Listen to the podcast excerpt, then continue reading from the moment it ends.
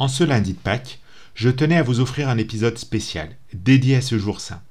Je vais vous raconter la légende du foulard de Pasqua, ce gâteau qui ressemble fortement à une brioche et qui a la particularité d'être cuit avec trois œufs, qui sont après la cuisson apparents. L'histoire raconte également que cette légende est tellement ancienne qu'il est impossible de la situer dans le temps. Alors, en ce jour férié, installez-vous confortablement et laissez-moi vous raconter la légende du foulard de Pasqua. Je vous souhaite à toutes et à tous un bon lundi de Pâques.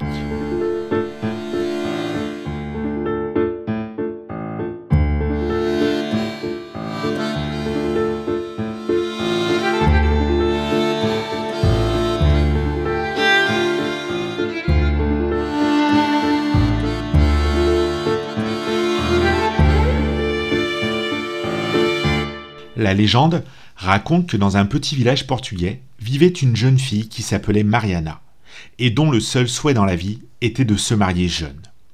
Elle pria si fort Sainte Catherine que son souhait se réalisa, et bientôt deux prétendants lui apparurent. Le premier, un riche noble, et le second, un pauvre fermier. Tous les deux étaient jeunes et très beaux.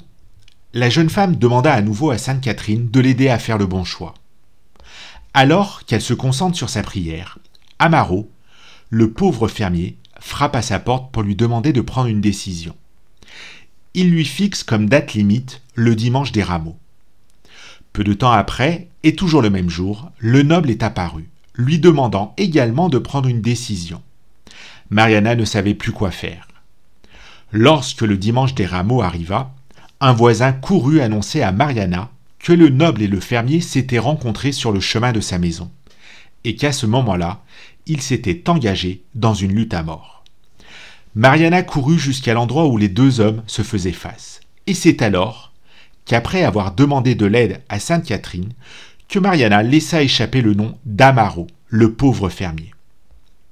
La veille du dimanche de Pâques, Mariana est tourmentée, car on lui a dit que le noble apparaîtrait le jour de son mariage pour tuer son futur époux.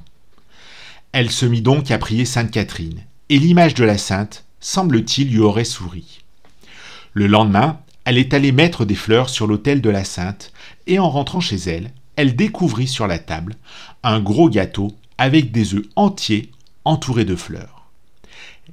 Les mêmes fleurs que celles que Mariana avait mises sur l'autel.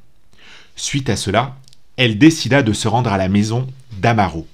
Sur le chemin, elle le rencontra et celui-ci lui expliqua qu'il avait également reçu un gâteau similaire.